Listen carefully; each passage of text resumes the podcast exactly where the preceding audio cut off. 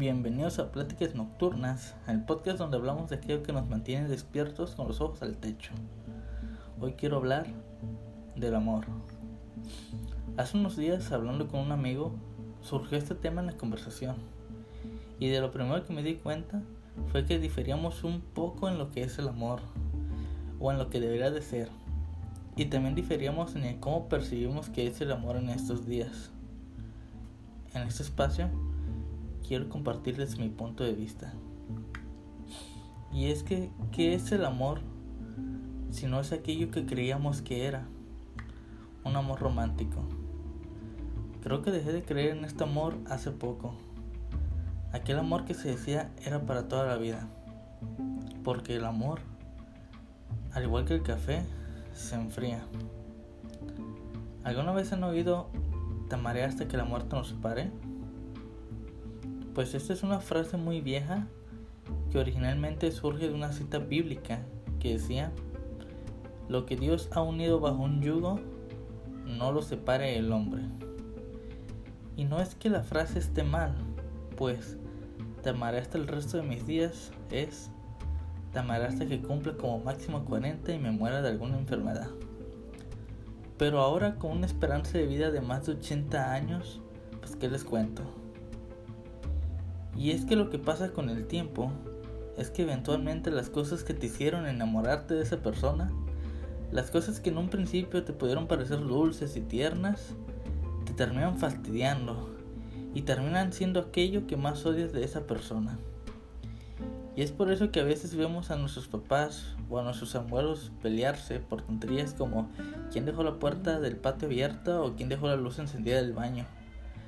Estoy en los principios de mis 20 y me cuesta estar en una relación.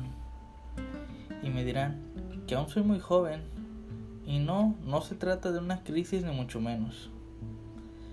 Creo que simplemente me he dado cuenta de lo que va a pasar Digamos que es como cuando tienes un perrito y sabes que en el mejor de los casos se va a morir. Te imaginas triste por su muerte. Creo que necesitamos de una inocencia para no pensar todo el tiempo en eso. De hecho, creo que ya la tenemos. Pues no pensamos ni en nuestra propia muerte hasta que ya la tenemos de frente. Aparte, no sé si me escogería a mí mismo si me tuviera enfrente. Soy un introvertido en un mundo de extrovertidos, no me gustan las fiestas, no sé bailar y arraso un poquito la S cuando hablo. Y ahora, esto no quiere decir que no lo estoy intentando, porque al final del día, ¿qué tanto puedo saber yo del amor si estoy solo? ¿Y quién dijo que la meta en la vida es morir teniendo una esposa o un esposo? A lo mejor la meta siempre fue la búsqueda de una persona con la cual pasar el tiempo y si te mueres estando con alguien, a lo mejor no viviste lo suficiente para que todo se fuera al carajo.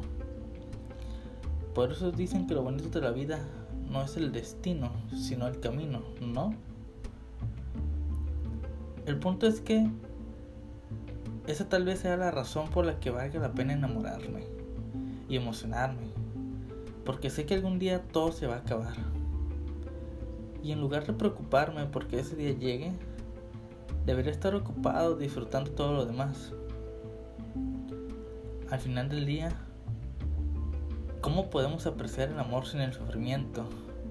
La música sin el silencio, incluso la vida sin la muerte, ¿no? La vida es aquello que se te escapa cuando te pones a pensar qué es la vida.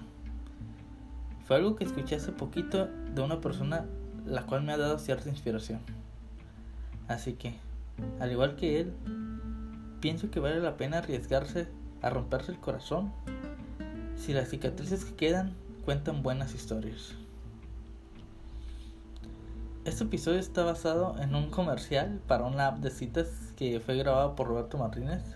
Por eso, en algunas de las partes de este episodio uso, hago uso de sus palabras.